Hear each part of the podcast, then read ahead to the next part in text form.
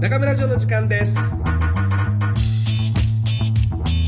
あ、何か解決したようなしていないような感じですけど始めていきますか。え、はい。そうですね。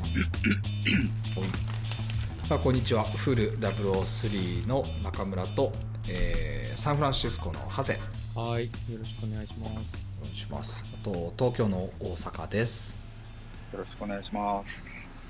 お願いしますまああの先週このクリーンフィードの音質問題でちょっと収録を一旦中断して、え1週間ずらして今撮り直してるんですけどあんまり問題解決になったとも言えなそうですがまあなんかマイクの設定を変えたりしてとりあえずノイズは消えたんで今週はこれではい。やっていきましょうはい。まあちょっと先週その収録はねできなかったんですけど収録外で結構盛り上がってで特にやっぱ資産運用というかどうやってこの40を境にした僕らが資産を築いていくかみたいなことを喋ってたんだよね。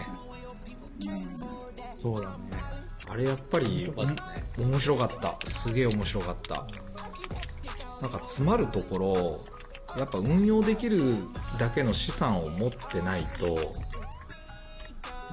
なんだろうな労働に対して蓄積がないからまあ入ったものが全部出ちゃってるみたいなザルみたいなこう資産の形成になってるからこれをどうやってもうねうまくコントロールできるかってことを喋ってたんだよねうん。まあでも結局フェーズがある生活していく最低レベルがあり。そうだねうん、そこからまあね、結局プラスマイナスで、マイナスのうちはね、そんなこと言ってらんないから。うんうんうんうんうん。でも結論から言うと、もう、やっぱり、あるほど増やせるうんうん仕組みになってるうんうんうんから、ないほど増えないうん仕組みになってるから、うんうん。もう資本主義だよね。うん。いやもう本当にそうなんだよね。それこそが資本主義で。っていうかね、みんなそうだと思うけど、誰も本当教えてくれなかったんだよね。そうだね。俺も。なんでなん、まあ知らないからなのかもしれないけど、うん。にしてもさ、もうちょっとさ、じゃあ金利って何なのかとか、こう、うん、銀行はただのお金の姉妹場じゃないんだよっていうのぐらいはさ、やっぱり、本当義務教育の中でやるべきだようん。っていうぐらいの。そうだね。いや本当そう思うだから、本当に日本人だけなのかなこのないわゆる金融リテラシーの低さって。いやでもねそれってそんなことないんじゃないかと思うのがもし日本人だけがその環境になってんだとしたら日本人ってもっと経済的に没落していくじゃんでも実際には全然そんなことなくてまアメリカでも中国でもさこう大きなこう資本が動いてる市場にいる人たちも状況はそんなに変わんないのかなとは思う。でこのなんだろうな資産を形成するときにある一定以上の現金キャッシュのこう流動資産を持ってないと金利を使って増やす仕組みに乗っかれないっていうのはさ理屈で言うと俺ら3人はここで理解してるわけじゃん。でも実際にそれをやってる人は身近にいるかってなるとかなり少ないかもしくはほぼいないに等しいのかなっていうふうには感じる。少なくともうちの両親はそうではない、うん。そうだね。証券会社に口座持ってるとか聞いたことないな。持ってんのかな、聞いたことないよね。むしろなんか株ってちょっとギャンブルの延長みたいな、うん、うんうんうん。イメージでね。そうだ、うん、っていうようなことを、だけど、なんか世の中の勉強になるから、うんうん。いいかもね、みたいなことなんか、母ちゃんが言ってたよね、言ってなかったような気がぼんやりとするけど、へえ。まあ、要は本人も分かってない、大して分かってない、うんうんうん。ないけどさ。うん、でもさ、なんかもう株っていうさ、はうん。表現がもうダメじゃん。うんうん。そんな単純なもんじゃないわけじゃん、そうだね。他にも賞金もっとある。う。んうんうんうん。そう、確かにねそのし、まあ、うん。いや、まあ、金利と福利と、うん。本当にさ、1ヶ月でも早く始めたもの勝ちじゃん。こういう積み立ててさ、うんうんドルコスト均等法を使いながらやうん。うん。っていくんだったらね。本当にもう、うちの小学生の子でもう今からでも軽く言っといてもいいかなぐらいだよ、俺は。うん。本当そうだね。それは本当そうだわ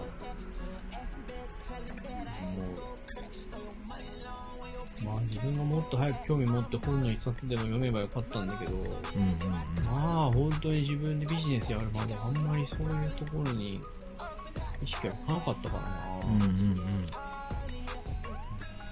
っていうか、ためらんなかったけどね、実施。あ、でも、そんなことないか。月1000円でも2000円でもね、うんうんいくら金ない、金がなくて大阪と遊んでた頃でも、うんや、あの時は無理だよま。あ1000円、まあ でもね、1000円、2000円、いやまあ、あの時は無理か、1000いや、円1000も。円、2000円がもう、大事だったから、うんうんそうそうだね食べるために。仮にまあでもね、頭で分かっててできないのとさ、知らずにしてやらないのと違うじゃん。うん。え仮にみんなはさ、ど、あうん。あ、いや、どこ、うん。うんだってやっぱり自分で本を手に取ったり、こう、そういうお金の話とか、まあそれこそ運用とか、うん。どこで知ったの？具体的なそのタイミングってあまりはっきりは覚えてないけど少なくともこれを意識するようになったのは金持ち父さん貧乏父さんの本読んだあ時ぐらい。ベストセラーね、俺読んだことないんだけど。はいはいはい。まああれはさまあこう読んだことある人多いと思うけど4つのカテゴリーがあって労働者自営業うん会社オーナーと投資家っているよっていう。だどのフェーズにいるか、まあ、フェーズとも違うのかな。どのどの枠にいるかっていうね。でも自分はもう間違いなく自営業者。もうその当時自営業者だったから自営業者だなと思ったぐらいででもじゃあだからって投資家になりたいかみたいなモチベーションは当時なかったし今でも正直あんまりないっていうのがうん。あちょっと現実味をこうなんだろうな現実的じゃないような気もしてて。うん。うん。例えば本当日本で金融資産をこう1億円築こうと思ったらさもう俺ら40で年間2000万ずつ仮に5年で到達させようと思うともう本当全然生活費とかを除いたとしても4000万ぐらいは最低でも必要なわけじゃん。所得として。うん。もうそれがかなり現実的じゃないなっていうふうに感じてしまってやっぱり目指そうっていうモチベーションにつながってない、うん、とこはあるよね。まあそうだうね。ん。まああとはそこまでなんか例えば日々の楽しみを我慢ししてやる価値があるのかとか、まあうん。本当にその自分にとって何が幸せなのかとか、そういう話になってきちゃうから、そうだね。まあ別にね、そこまで貯める貯めないとか、まあ運用だけで生きていけるレベル目指すんだったら、この前ね、収録してないけど話したうん。うん。のは2億っていうのもあったけど、うん、とか、なんか、でも別のソースだけど、確か5000万あれば、うんえっ、と、運用だけで月々、要は年金ぐらいのうんうんうん。あれあーな。とかっていうのをどっかで見たことあるし、なるほどね。まあ、うん、あ、そうなんだ。その時、あ、そうなんだ、5000なんだと思って。でこの前2億っていうのはもうなんか、自分の代から、その次、その孫ぐらいまで、相続税も払いつつ、うんうんうん。うん減らさないってことだよね。そうそう、ずっと増え続けるっていう。うんうん値段っていう風に、まあ、なんか言ってはいたけど、いやそのブレイクスルーするのに宝くじが当たったとかもう本当そのぐらいのミラクル起きないと、うん、そうだね。一発じゃいかないもんね。だし、俺本当思うのはやっぱりね、ステップ踏んで手に入れないと絶対失敗するよね。うんそうだね。いきなり手に入ってもね宝くじとかで、全然知識もリテラシーもない人がボーンと入ってきたらさ、やっぱり、絶対おかしくなっちゃうじゃない。絶対ってことはないけど、結構それで逆に不幸せになる人いっぱいいるって言うし、うんうんうん、なんかトトかなんかでこう5000万とかだったかなとかが当たった人が言ってたけど、カウンセラーがつくって言ってたよ。へえみずほ銀行だったよね、確か。ああいうのあーそうだねさ窓口になってんの、あの、お金もらうところ。なんかね、カウンセラーがつくって言ってた。へえ一般人がそんだけの手を、お金をお金を手にすると、やっぱり、ぶっ壊れちゃうになっちゃう人が多いから、そう、んんなんかそういうのをつけ、疲れました。なんかつけてもらって、なんかやりましたみたいな話を言ってた人いたね。嘘か本当か分からんけど。お客さんがそういう風に話をしてた時があったわ。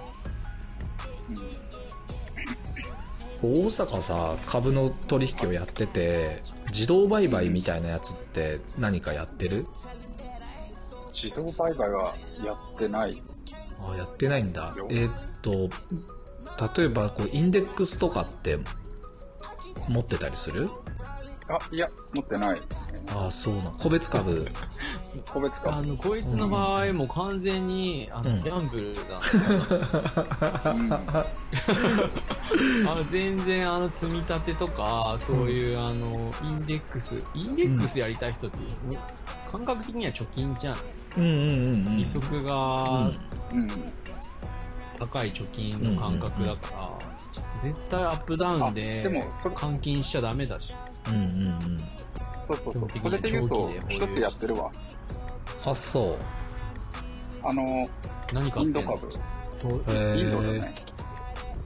えインド株の投資信託 ETF か？そうそう。投信か。そうそう。へえインド？ああインドまあそれでインドだけオンリーのやつインドまあ、ある意90、味ギャンブルだよね。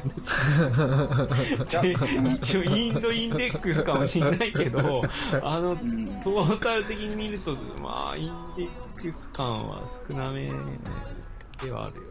面白い。まあでも寝かせとくよりは面白いよ。ああまあ確かにねそれ利回りでどのぐらい出てんの？いや、これね、まだここ3ヶ月ぐらいだけど、ああまあ、3パー、4パーいったり、あの、マイナスになったり、結構波は打ってるけど、うん。もうすでにそれさ1.5倍になったところで買ってるから、ああなるほどね。ああ、スタートしてからね。そうそうそう。もうコロナバブルで上がってから買ってるから、あまあでも、インドはその、筋の方に聞くと、日本で言うとまだ昭和。うん。うんうんうんだから、まあ、10年、20年後考えると、今いろいろあるけど、きっと伸びるだろうっていうことで、なるほどね。なんかその複利の計算をするとさ強烈なのが仮に子供に50万のお金を早いうち小学生ぐらいに、まあ、渡しちゃうというよりは50万の運用を始めたとするじゃん子供のためにであ。うん。一月あたりに1%のこう利回りがついてる状態で 10, 人10年保持すると、まあ、およそ150万ぐらいになるんだって。で月1%ってありえなくね？まあだからそれって年年年率で言うと12%ぐらいになっちゃうからまず現実的じゃないんだけど。あ、仮にってこと？そうそう仮に。やるとね。そうそう。はいでこれ利回りだと12%とかになっててまあこれかなり現実的じゃないから大阪路線だよ、大阪路線。そうだねインドまあインドそんなの狙う。そんなの狙うのは。トルコリラとか。うんトルコリアはちょっと危ないね。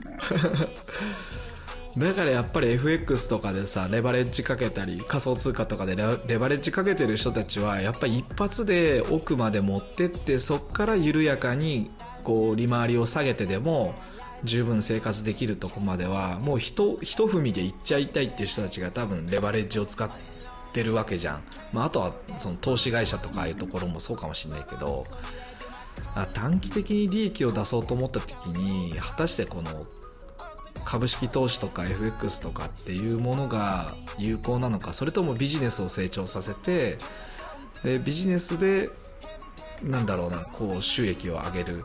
もしくはそう自営業じゃなくて会社の代表とかじゃなくてオーナーになってそこからまあ、利益を得るとかさ不動産とかね、うん、なんかやっぱどどの道だと思うんだけど俺たちはもう少なくともサラリーワークみたいなものは、まあ、ハセ今勤めてはいるけどでももともとは自営業者なわけじゃん。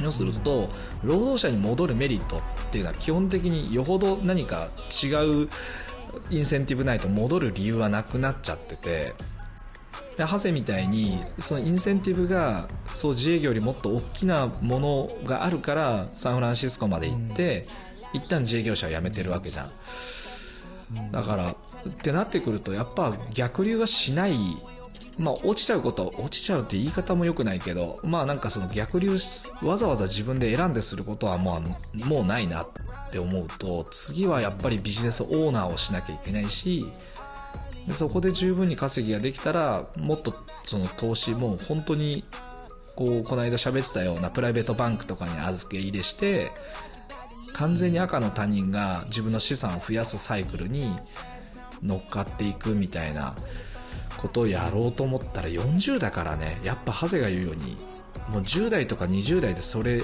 理解して自分がどのフェーズか分かった上で生きてないとちょっと到達するの難しいだろうなと思うよね。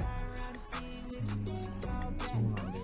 うんうん教えなきゃね。そこがね、うん、でもね、俺が最初に本を読んだの、本を読んで、ちょっと、うん、なんかそういう、お金の勉強ちょっとしないとなと思って読ん。だの、多分35ぐらいだったかな。もう自分で授業始めて、まあちょっと落ち着いた頃というか、うんうんうん。うん。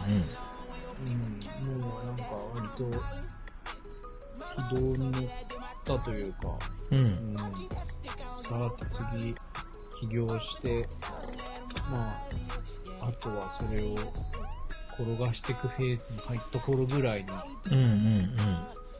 ババババッと10冊ぐらい一級にして、うん、そっからなんだけど。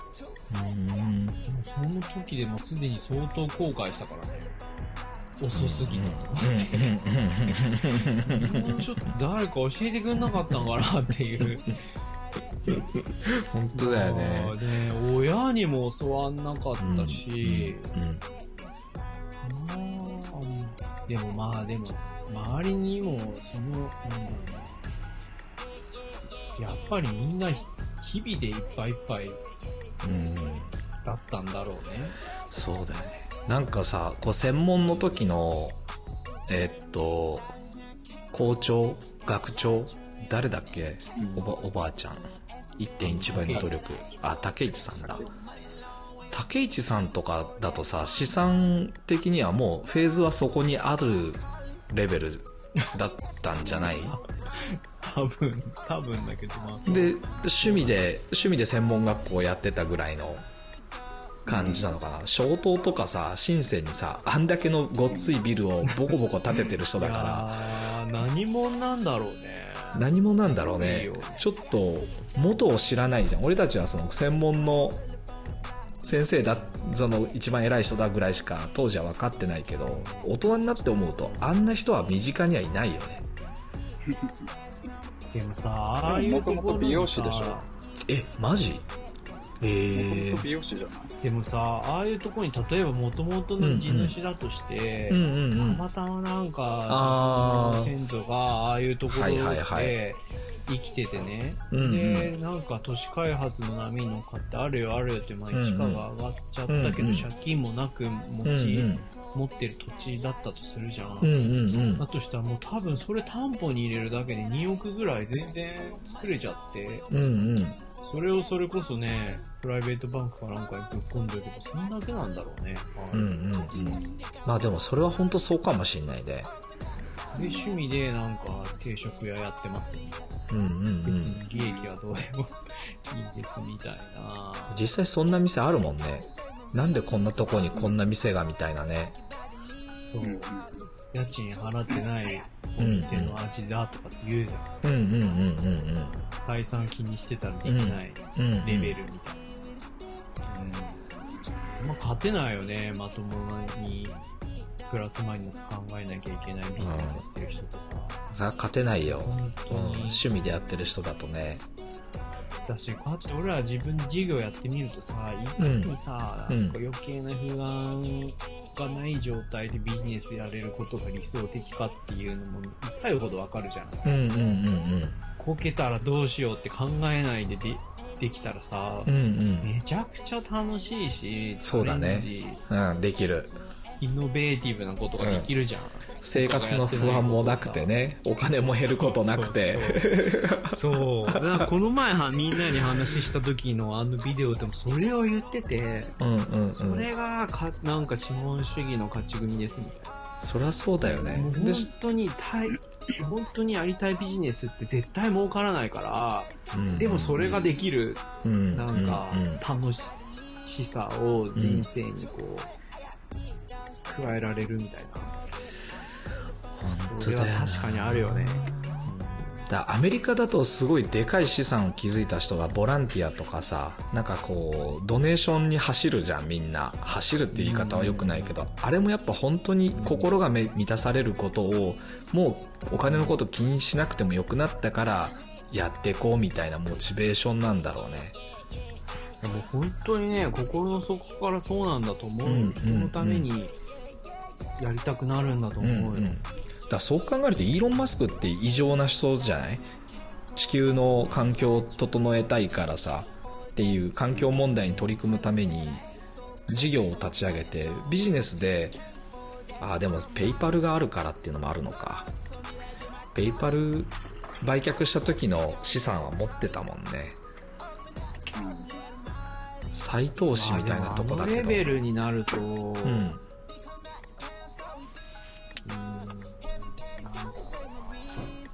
もう世の中がただのゲームだっていうのがもう潜在的に分かってたんだろうね。うんああそれはそうかもしんないねんかこうさ、やっぱりさ、俺らはもうさ、洗脳、ある意味洗脳されて育ってるから、うんうんすごいシリアスに考えちゃってたじゃない。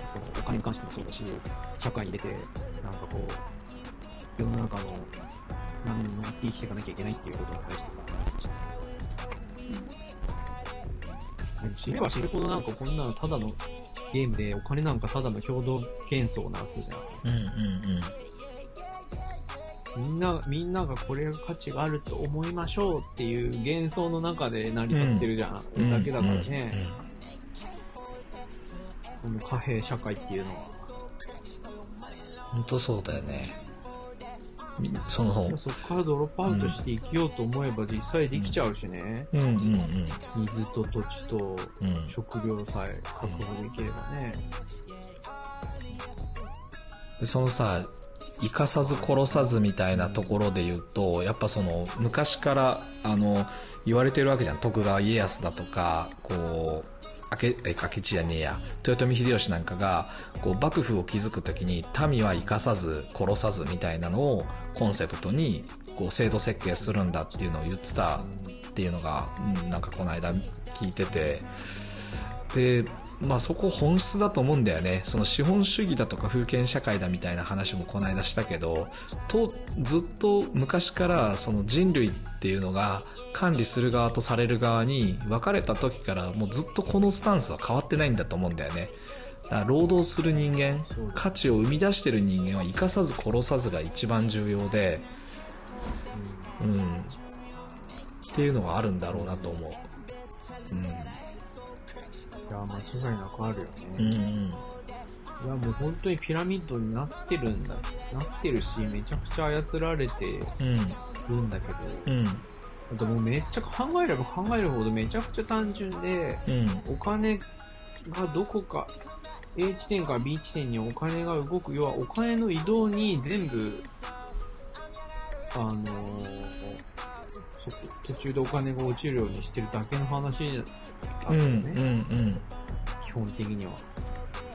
税金にしても金利にしても。そうだね、そうだね。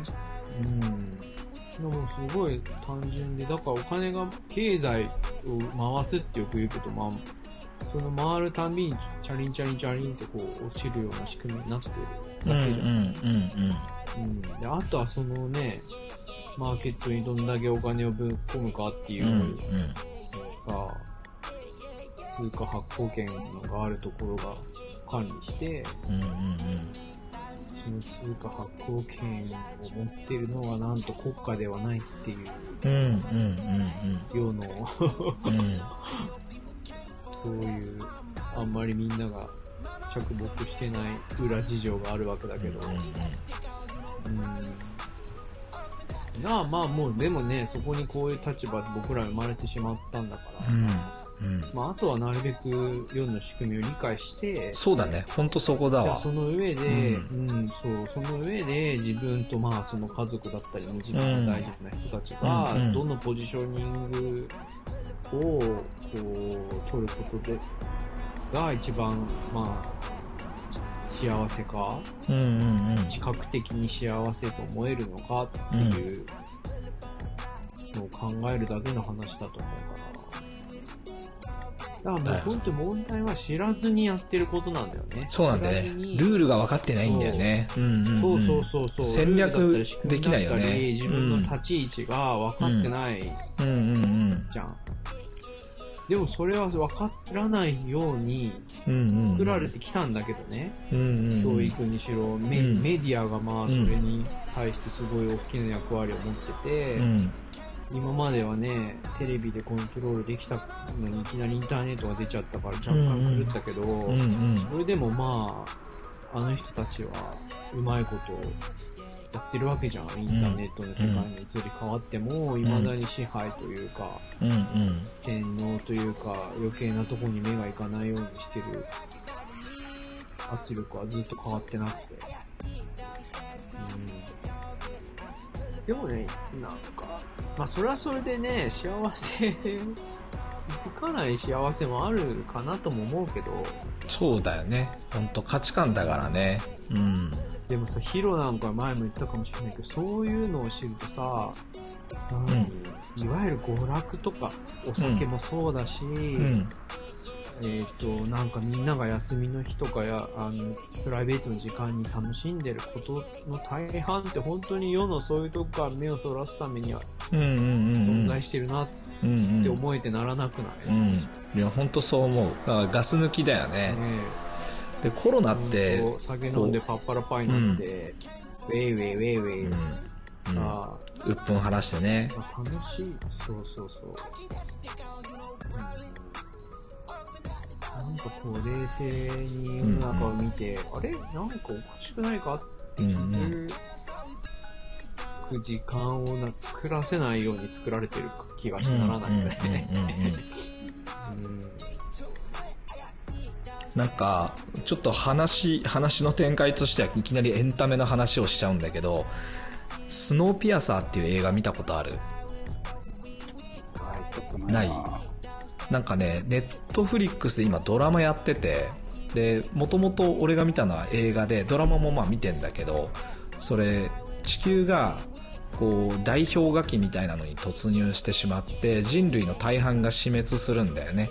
で、その死滅を免れるために、まあ世界の地球全土に鉄道網を張り巡らせてその電車の中だけに人類が生存してるっていう設定の映画で、まあ、ドラマも同じような設定になっててでもやっぱその電車の中にはヒエラルキーがあって一番下から一番上の上流階級までがいて電車それ見たことあるかも。うん、うんあれねなんかさ、めっちゃ氷河期じゃないけど、めっちゃ、なんかそ外がひ冷えてるっていうか、語彙力。語彙力がゼロになった。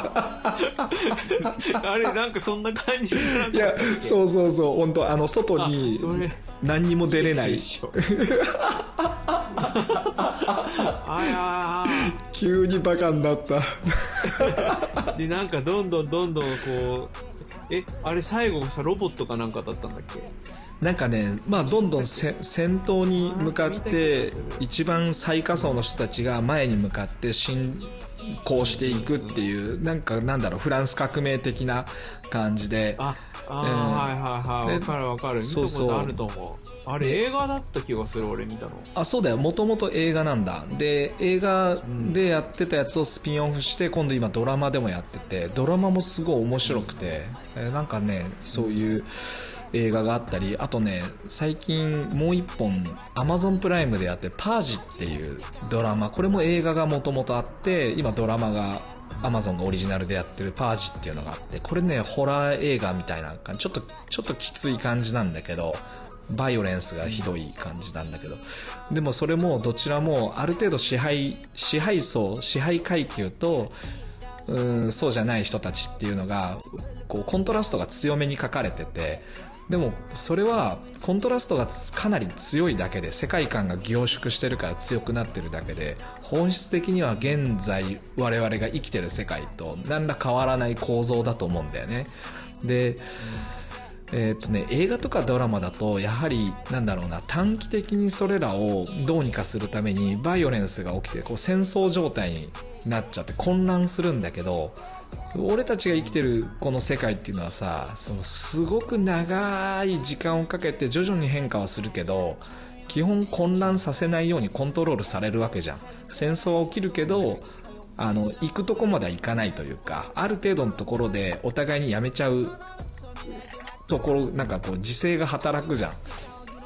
力の力の均衡になったらもうそこでおしまいじゃん。なんかやっぱねひっくり返るとこまではいかないんだと思うんだ。でそれこそ歴史とかを紐解いてもこうさっき出てきたフランス革命とか産業革命とかもちょっと意味合いは違うけどどちらも革命が起きたけど支配構造は基本変わんなくて支配する側とされる側の関係性っていうのはそんなに大きく変わってないと思うしでさらさらにその前はさヨーロッパだと宗教とかが中心にこうコントロールしてた時代っていうのがやっぱ宗教観っていうのがすごい強い根強くある地域もあるし、まあ、日本だとなんだろうな宗教観っていうよりは道徳みたいなところが俺たちのこうマインドセットされててこう概念というかなんだろうなやっぱ洗脳だよね。うまくうまく人間がまとまるようにこれは平和になればなるほど支配する側とされる側っていうのがはっきりしなきゃいけないと思うんだよね。みんな平等な社会って多分大混乱になっちゃう。その自由だからさ殺すも自由だし生かすも自由だしみたいなのがこう平等な社会だと思うんだけどそれはこう平和とは違うじゃん。自由っていうのは平和の裏返しみたいなとこがあると思ってて平和であるっていうのはやはりその世の中が安定して抑圧された状態っていうのが最も平和に機能すると思うんだよね。自我を解放せずにやっぱり頭を押さえてるというかこうデコボコさせないようにしてる。でそのためにエンターテインメントとかっていうのは存在してんのかなと思うね。あのさっき言った酒とかもそうだし大麻を解禁しようとかそういうのもそうだろうし。でも覚醒剤までやらせちゃうとそこまで自由にするとそいつが世の中をこう混乱をきたすからあれはやらせないとかっていうルールがさ法律として存在しててまあ、金融も同じだと思うんだよね。突出してみんながさお金に対して知識ができてこう資産を築き出すとさその支配ということの裏返しが起きてくるわけじゃん。取った取られたがさ自由になりすぎちゃって。だからやっぱ金融そのものもこう物理的な攻撃はないかもしれないけどやっぱりこう納税しなきゃいけないとかっていうこう痛いけどなんとかなるレベルのこう抑圧はされた状態で生かさず殺さずをキープしてんのが世の中でだうまくその抜け道を探して支配階級に仮に自分が行ったとしても、うん、それは間違った仕組みだからぶっ壊してやるって言い出すやつは多分いないよねその方が都合がいいしそうだうん。まあいろんな問題、なんかもう本当哲学になってきちゃう。うんうんうんうん。そうだね。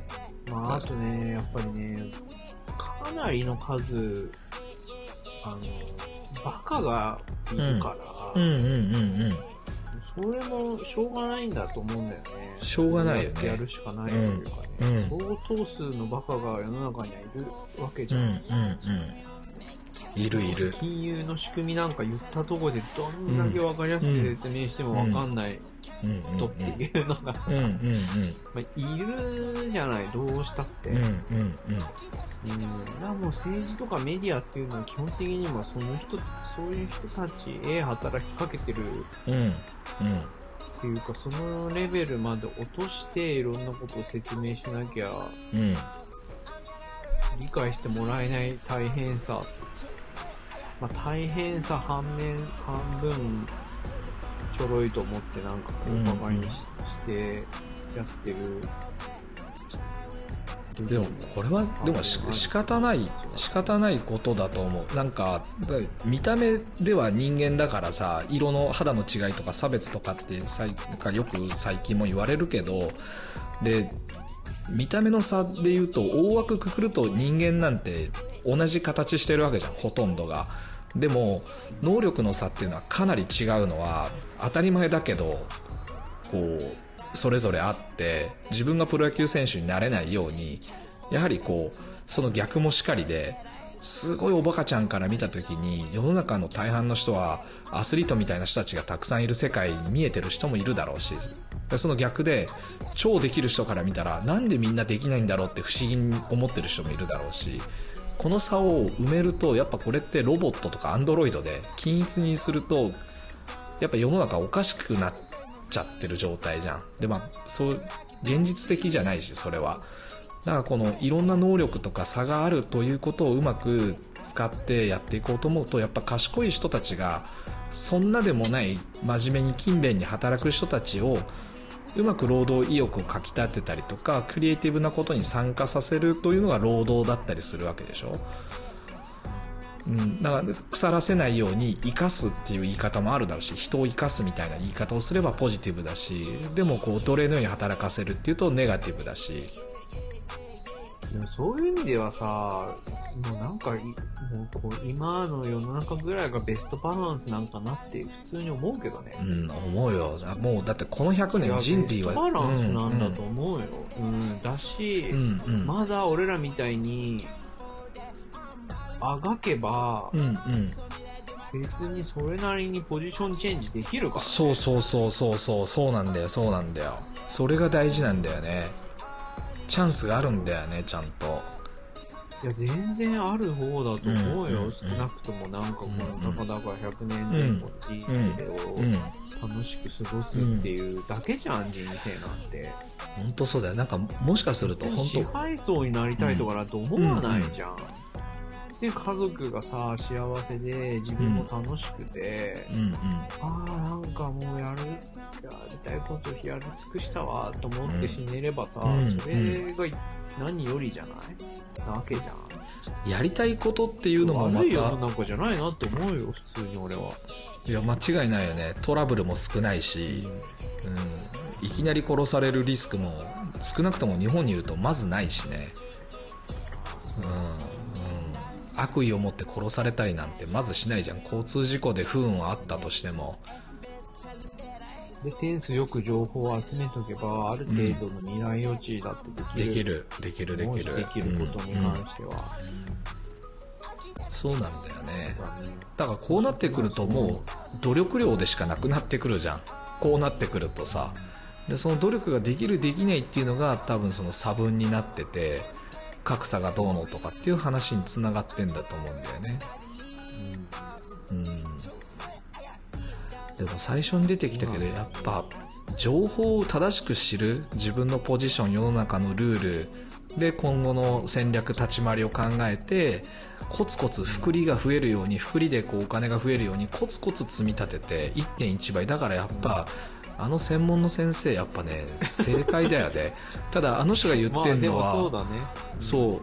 かなり奥が深すぎて、あの時の俺らには、ピンときてない。1.1倍の努力。浅い意味でしかうん、うん、受け取れてなかったけど利回り10%だからでも。福利の話を、うん、そう福利の話をしてたんだよ。やばいなあの やばいよ。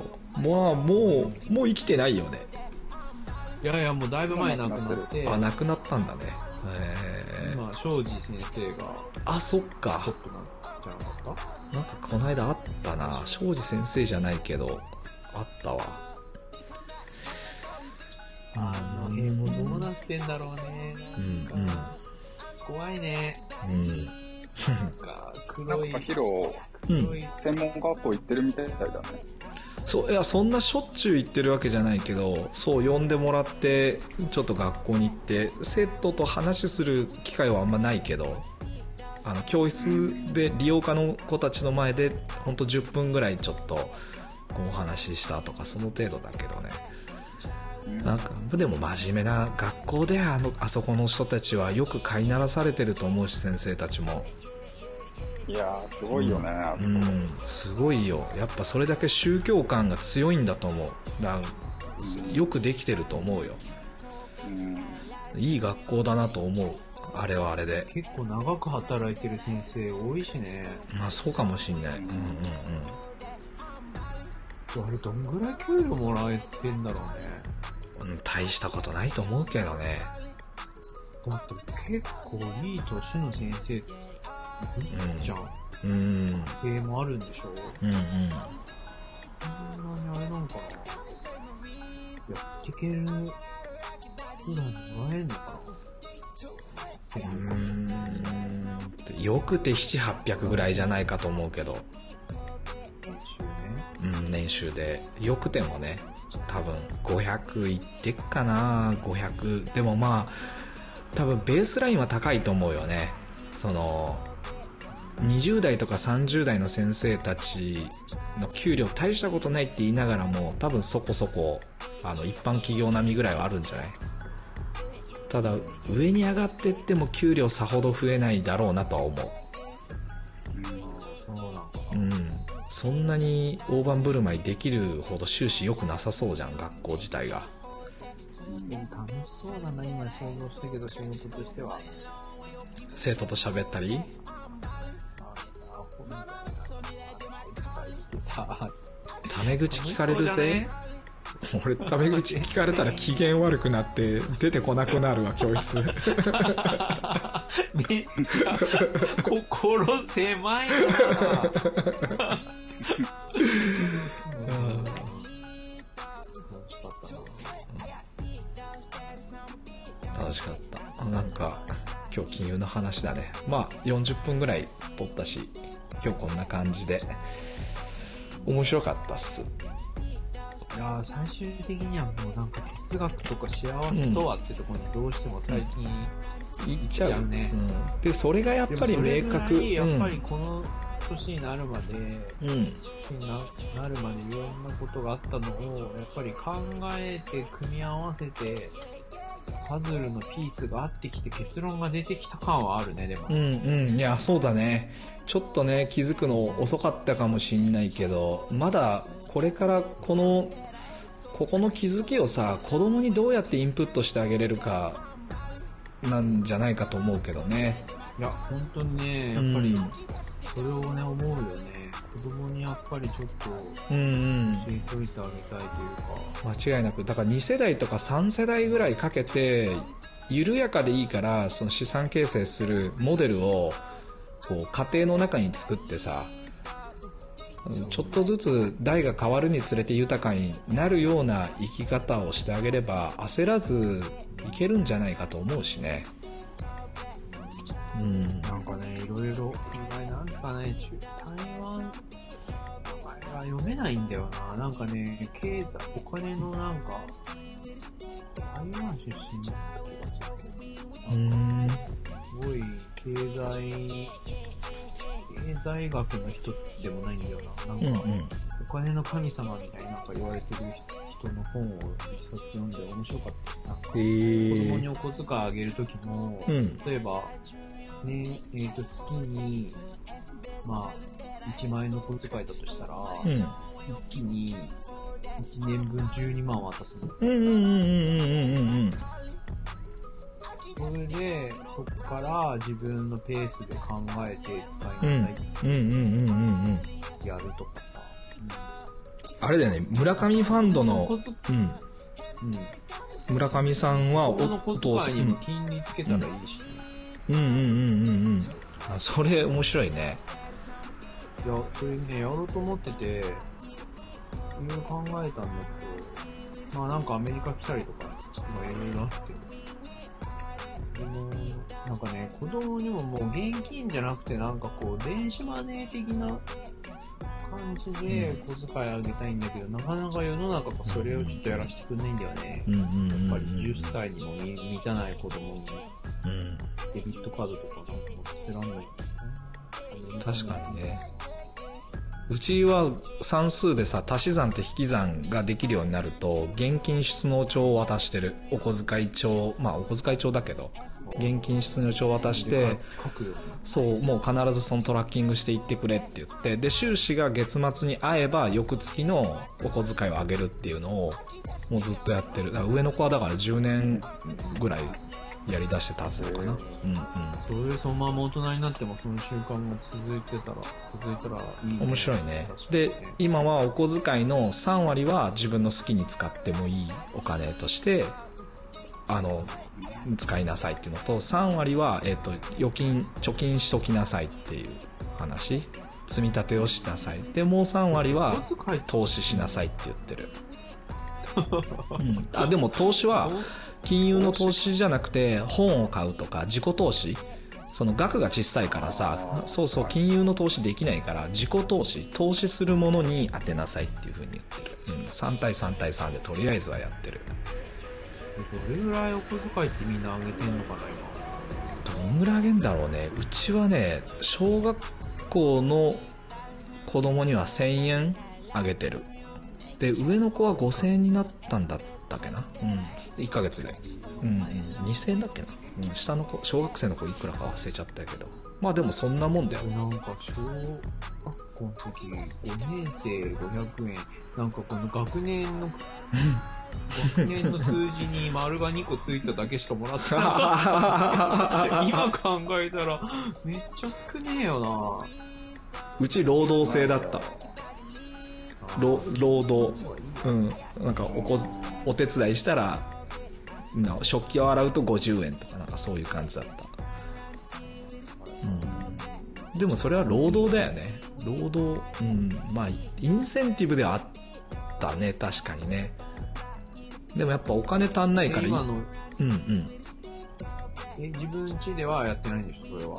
それはやってない。やうん。やっぱ小遣い帳だけつけてれば。そうそう。労働労働収益っていうのにあまりこうなんだろうな重きを置かない方がいいなと。それはさずっと長い間20代とか30代の時にやっぱ労働することで対価が発生するっていうマインドから抜けれなかったからずっと。うんなんかか価値観ででもどちらもあるし労働は必要だからうちの家庭ではさそうそういきなり資産を渡せないから労働は必ず子供たちはする羽目になるんだけどでもあんまり労働集約じゃない方法でお金が入ることもあるってのは知らなきゃだからお金に関する本は結構ね家に転がしてるよ。あのあとレポート書かせてる。うん。レポート？そう本を本読んでその本のレポートを書いたらお金あげるみたいな感じ。あの書いお金あげるっていうかさなんか欲しいものがさクリスマスまで待てないプレゼント欲しいとかってなった時はじゃあこの本読んでレポート書いて持っておいでみたいな感じにしてる。で、本当にやってくんの、やってくるよ。ちゃんとレポート書いてる。あ面白い。小論文の書き方とかリンクバンバン LINE で送ってさこうやって書くんだっつって送ってるとちゃんとなんかねテンプレ使って書いて戻してくるよ。え Google ドライブとかそういうの使いながらね。学校では教えてくんないじゃんああいうのは。うんうん。だからそうそう。だからやっぱ学校にさ頼ってもダメでとは思う。義務教育でできる範囲はき限られてるし先生たちもそんな暇じゃないからさ。カリキュラムこなすので精一杯だから。やっぱ親が子供を教育しないとダメだよ。教育を国に任せちゃうとさ国の思思い通りというかその労働者になるしかなくなるじゃん。なんか労働者っていうのは悪いわけじゃないけどそれが労働者が悪いわけではないんだけどなんかそのポジションにマジョリティだからね。うんうん。もうそこにいると抜けなきゃない。うん。まあだから意識的にそういう違った側面の仕組みを教えようとはしてる。だから、まあ、長谷が言うように資産の運用とかっていうのも俺があれば教えてあげれるけどやっぱイメージでしかないから実践して教えてあげられないし経験値がないから語れるものがないんだよね。想像でしかないというか。だからう俺とかさその学資保険の代わりにあくまで資本主義。うん。うん本主義が成立してからっていう前提だっていうまあまあそうだよね。だ激変激変したりはしないじゃん世の中って。例えば本当に23年で世の中の仕組みごと全部変わっちゃうっていうことは宇宙人の侵略とかでも受けない限りないと思うんだ。だからなんかね、そう、資本主義が変わる日はいつか来るけど、それはさ、100年後に来るわけじゃないと思う。だから徐々にそれはこうグラデーションになってて、やっぱ今の価値観をちょっとずつアップデートする、1.1倍ずつ複利がつくのと、やっぱそこもね、変わんないと思う。うん。そうそう。誰か自分の選択でドロップアウトはできると思う。よ、うん、あまあ確かにね。それはできる。でもドロップアウトすると基本やっぱその制約も多いじゃん。ドロップアウトには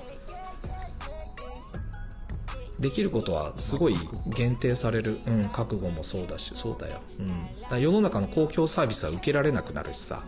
それはやっぱ制約がすごい多いよね。サバイバルしなきゃいけなくなるから、まあ、自由ではあるけど。うん。でもその人の自由を侵害する権利はないじゃん。ドロップアウトしたとしても。だかやっぱ制約は制約なんだよ。うん。っていうのはねパージを見るとすごい顕著で面白い、うん、ぜひお暇な時に。というわけで、えー、フル003の放送次は、えー、と3週間後になるかな。一応予定通りやっていこうかなと思う。で、えー、とノイズの件は第一木曜日かな。うん。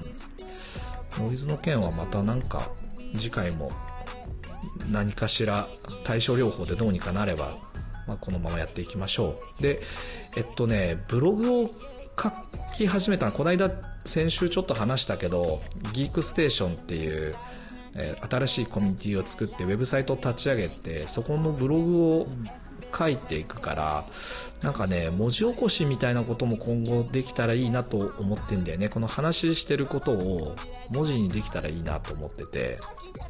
まだそれは方法があんまりよく分かってないからどうしたらいいか分かんないんだけど。自動化するってこそうだね。できたらしたいけどこのとこの長さはなかなかうーんそうなんだよね。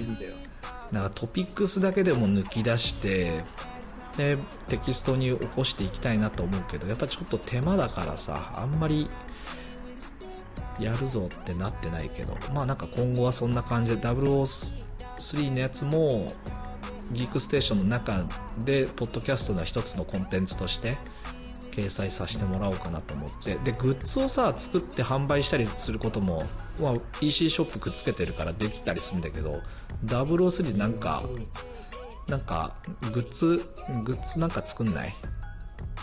いいじゃん。缶バッジとか。なんかもうすすすげえしょうもないものでもいいし。